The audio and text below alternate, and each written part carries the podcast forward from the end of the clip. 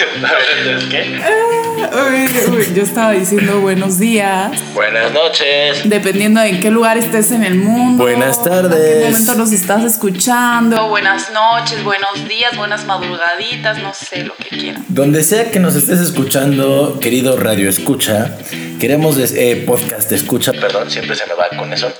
Bueno, no siempre, de hecho es nuestro primer podcast. Nos sí, presentamos, yo soy Hugo Escoto Yo soy Lili Escoto. y bienvenidos a Debrayando.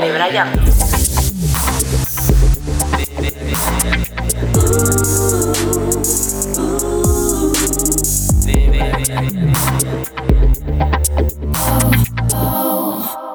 Bueno, en este podcast vamos a hablar de diferentes temas. Eh, parte de la idea de hacer este podcast es desahogarnos. Obviamente hacernos famosos, millonarios y vivir de No esto. estaría nada mal, un poco Pero de dinero extra. exactamente, o sea, sí es la intención hacernos Oye, famosos. oye, si le podemos llegar a Marta de baile, estaría increíble. Exacto, este podcast busca hacer la competencia directa de Marta de baile. Si nos estás escuchando, Marta, por favor, en uno de tus programas nos encantaría asistir, podríamos darte buenas ideas. Mira, al final del día, eh, lo que queríamos con este podcast, más bien lo que queremos, lo que estamos buscando, es trascender en la historia, llegar realmente al punto en el que la gente nos ubique en la calle, se nos avienten y que nos digan, mira, iban caminando porque son famosos. Y sin vernos la cara. que solo escuchen nuestra voz, dice así de, ay, güey. Exacto, que no es el sepan quién eres, debrayador. pero cuando empieces a hablar digan, en la madre. Cuando diga mi nombre en el Starbucks, que diga, ah, tú eres la debrayadora. No, ya, ya fuera de broma, o si todavía hay alguien que nos sigue escuchando para este momento. Gracias, buenas eh, noches. Esto fue todo, ¿eh? No, ya fuera de broma. eh, nosotros somos hermanos. eh, nacimos, yo nací en el 93. Era hace muchos años, cuando todavía existían los teléfonos Sí, en blanco y negro monofónicos. Eh, yo soy de los tiempos de los cassettes. Sí, ¿no? Literal.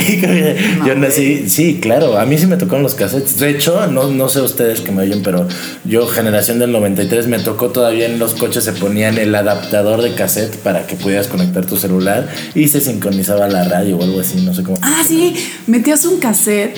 Con un y, cable. Tenía un cablecito. Y Bueno, le, yo y le soy de la época- AM, FM y el, desmadre. Y ya puedes escuchar. Yo soy de la época del cassette. Yo soy de la época de los Walkman. De los Walkman, sí, ya. Que me acuerdo que salía de la escuela y yo estaba muy enojada porque a mí no me compraban un iPod.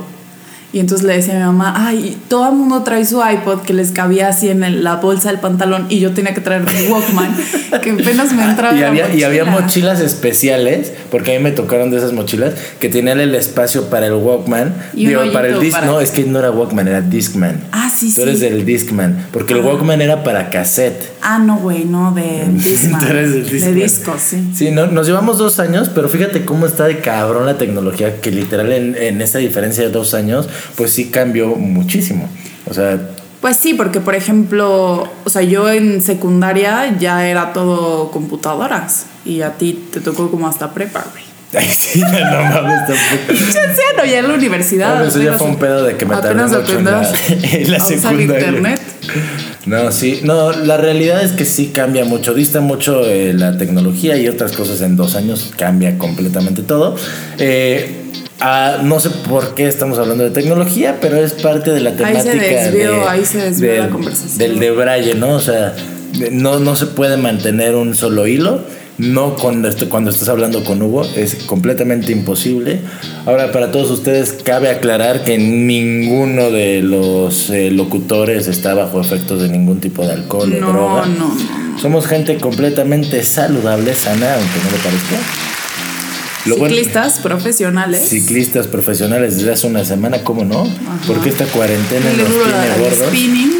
Exactamente, esta cuarentena nos tiene gordos y hemos estado dándole al spinning para efecto de no engordar. En- Para efecto de bajar. adelgazar lo engordado durante la cuarentena. ¿Qué Eso tal te sí. ha ido durante esta cuarentena eh?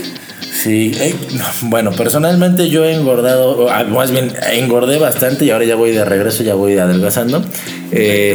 Ustedes cuéntenos, te- les vamos a pasar nuestras redes sociales y cuéntenos un poquito en nuestras redes sociales si ustedes han engordado o han enflacado en esta cuarentena, platíquenos cómo les ha ido a ustedes. Yo siento que todo el mundo se, se asustó con la idea de que iban a engordar en cuarentena porque como al principio estaban comprando muchísimas cosas para...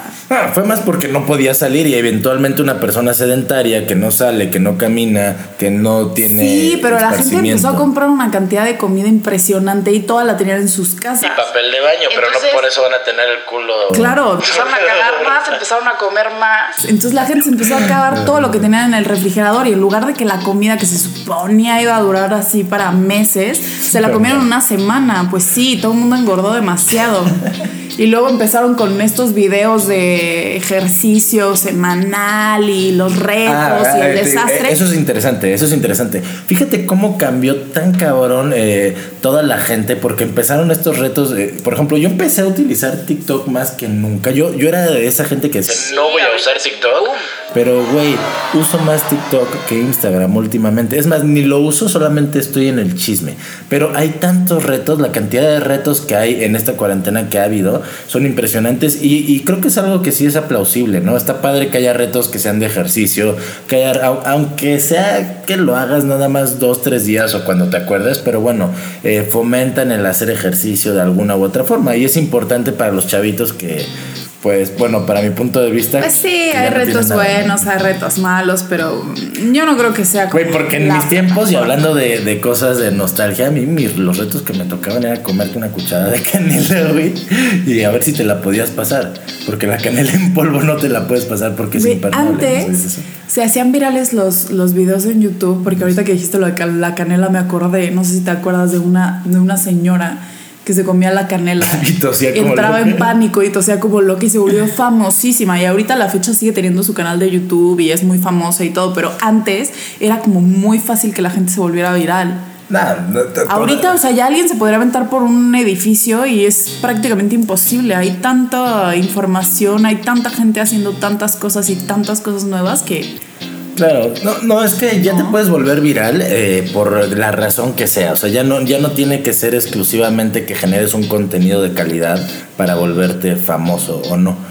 Pero sí, sí me he dado cuenta que con el tiempo ha mejorado un poco la calidad de las cosas. Por ejemplo, en TikTok he visto que ya hay nutriólogos aportando información, ya hay abogados, Abogados. que están diciendo pues dos que tres tips. Y habemos otros güeyes que nada más nos ponemos a platicar y debrayar de nuestra vida. Pero es el tipo de contenido que cada quien le guste y es bueno desahogarse y cada quien tendrá lo que quiera consumir. No, pero y es un trabajo. O sea, cómo hacerlo. no sé si sabías, pero hay unos chavitos que hacen TikToks que tienen una casa en la cual, o sea, pero literalmente son chavitos de que de 18, 19 años. Y viven todos juntos en una casa y lo que hacen es crear contenido. Ah, es padrísimo. A mí me hubiera encantado. Ahí está. No, o tienes a sea, qué, Kimberly Loaiza y qué a increíble vida si yo a los 17, 18 años me hubieran pagado por hacer videos con mis amigos y vivir en una casa. Bueno, a ver, eso hay que preguntarle a, Es un lo- a- a- a los Podcast, escucha qué es lo que opinan, porque yo creo que hay tantas opiniones encontradas en ese tema. Habrá quien piense que sí, a lo mejor está padre, pero cuando ya es forzado, porque yo un tiempo me dediqué a hacer videos en YouTube y la verdad es que es muy divertido, muy padre, pero hasta que empiezas a verlo como un trabajo, cuando llega el punto en el que dices, chin, ya no tengo nada que, que, que hacer, no se me ocurre de qué crear contenido, o a lo mejor es que no era para mí, ¿no? Pero hay gente que eh, hasta cierto punto se traba y ya lo tiene que hacer como por obligación y es ahí cuando ya no es... Claro, o sea, se convierte en un trabajo, por supuesto. Claro, Sobre todo cuando llegan a esos niveles en los que ya tienen que tener un productor, ya tienen que sí. El sistema de audio. O sea, ya no es lo mismo que el chavito que se ponía la cámara enfrente y hacía chistes, ¿no? Estoy completamente de acuerdo. Y ahí hablando otra vez de los tiempos y de lo que a mí me tocó cuando empezó YouTube, cuando empezó el famoso Wherever Tomorrow. Era buenísimo. Yo, yo me acuerdo correr, ¿te acuerdas que te decía de que, güey. acaba de salir un video de este chango, velo, güey? Bueno, pero este güey, velo, güey, está muy cagado. Entonces, no, una disculpa a los changos. este, está muy cagado ese güey. O sea, la verdad es que es el padre de YouTube, es un güey muy chingón, muy original. Y de ahí empezó. eh, Es el primero. ajá, de ahí empezó Bueno, como que eh, a, a tener auge lo que era YouTube. Y ya Pues todo el mundo lo rebasaron. Ese también. güey quedó súper hundido en la historia. O sea, ese güey es una reliquia. Pues no, que fíjate no- que sigue haciendo videos y tiene una plataforma igual súper grande. Obviamente ya no es como que él del O sea- momento, porque ahorita pues igual las generaciones que están arrasando son más chicas que la nuestra. Entonces los chavitos que están así en el boom tienen 16, 17 años. Eso sí. O sea, ya los de 30, que eran los que veíamos nosotros, que no tenemos 30, by the way. Este, Todavía. pero eran los que nosotros veíamos, ya están rucos, ya tienen hijos, ya es otra vida, ¿sabes? O sea, ya. ¿Ustedes perdonaron el. COVID? Nah. No, cállate. Este, sí, sí, sí, sí, sí, sí, es cierto. Mira, la verdad es que las generaciones han cambiado muchísimo, la tecnología ha cambiado, todo ha cambiado porque vivimos en un mundo que cambia constantemente y yo no sé, la verdad no sé qué, a qué vayamos a llegar con tantos cambios y si en un futuro vamos a, a lo mejor a, a sentirnos como nuestros papás, eso tengo mucho miedo. No, que en un punto, en un punto llegues y, y que te rebase la tecnología como ahora está rebasando a nuestros papás, a nuestros abuelos, porque tarde o temprano, digo, no, no sé ustedes cuántos años tengan, yo tengo 27 y ya me estoy empezando a sentir un poco rebasado por la tecnología. De repente veo a mis primos haciendo videos en YouTube, editando poca madre, haciendo páginas web, haciendo y dices. What the fuck, güey. O sea, digo, no es algo que yo no pueda hacer. Sí pero lo no puedo hacer. como esa facilidad. Pero la ¿no? facilidad, o sea, es exactamente, o sea, Es ya lo hacen, lo hacen así. lo hacen como, como si hubieran sido técnicos especializados con una carrera en eso y como si fuera nada. O sea, yo voy explicándoles cómo se tiene que hacer porque tomé un curso, porque investigué, me metí a YouTube. No, esos güeyes es intuición pura. O Sí, sea, claro. nacen con un chip. Entonces, no sé ustedes qué opinen, pero ahí también escríbanos. Yo creo de verdad que en un punto sí nos va a rebasar la tecnología. No, por supuesto que sabe- nos va a rebasar la tecnología, pasa con todas las generaciones. No, pero ahora más que nunca porque viene Es que durísimo está la- avanzando el muy rápido, pero sí. yo me imagino que cuando nuestros papás estaban jóvenes y podían poner el disco en, en este, oh, no, no usaban disco, bueno, el, el LP El ahí. vinil, el vinil. Ajá, los discos de vinil. Y los papás eran como, ay, ayúdame, se echó a perder esta cochinada. Ellos eran como más No, ¿sabes cuándo yo buenos yo- para hacer eso, ¿sabes? ¿Sabes cuándo yo me empecé a sentir tecnológico en mi vida? Cuando estaba el famoso LimeWire y el famoso Ares. Ah, sí. eh, que yo decía, güey, no puede ser que mi papá compre discos y yo puedo bajar la música de internet. Qué loser, ¿no? Así de que yo me- Cállate, eso era ilegal, eso no lo hacíamos, comprábamos nada más este, las canciones de iTunes.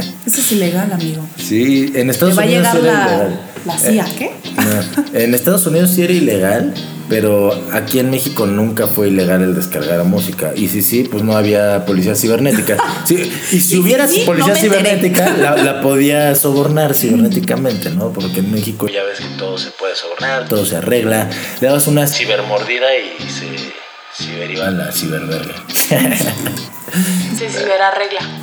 Todo, exacto, todo se sí, sí, nada que no se pueda ciberarreglar. Sí, oye, qué simpático, ya no me acordaba de Ares. y de Ares.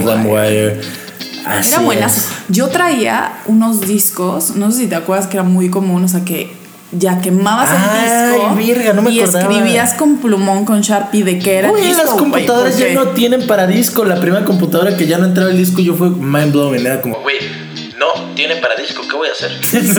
Cállate, o sea, es, es algo, Güey, es ya algo no tienen impresionante. El iPhone que no muero. tiene entrada para, para audífonos no también fue un shock eso. para mí. Ah, sí, bueno. Bueno, pero el iPhone que no tiene audífonos es nada más para sacar más dinero a la No, gente. ya, ya le debrayamos de más, pero a ver, ya. estamos en el disco que grababas. Ah, bueno, les digo que grababas el maldito disco y entonces se lo regalabas a alguien, así como, mira, te quemé un disco, pensé en ti, todas estas canciones te, quemé- las fíjate qué duro, dedico". güey. Te quemé un disco. Yo creo que los chavos ahora ya no entienden qué es te quemé No, un ahorita le disco, compartes así a alguien, o sea, escuchas una canción en Spotify y le pones compartir, enviar. En un segundo ya le mandaste una canción que aparte ya Spotify, o sea, todavía tienen la flojera para que ni siquiera tú escribas la dedicatoria. O sea, ya Spotify pone, te dedico una canción para ti. O sea, de Sí, verdad ya, que ya, estamos en la época de la flojera total. Oye, no sé si te acuerdas, si a ti te habrá tocado, creo que sí. Yo tuve el Sony Ericsson que se abría, que tenía como que del lado el play y pausa y todo eso.